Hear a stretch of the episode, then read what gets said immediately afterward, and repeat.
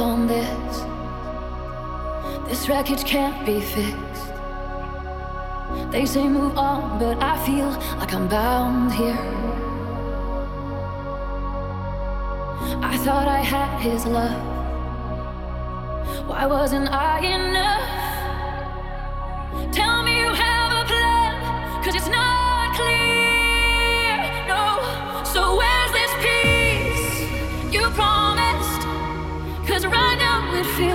I'm happy.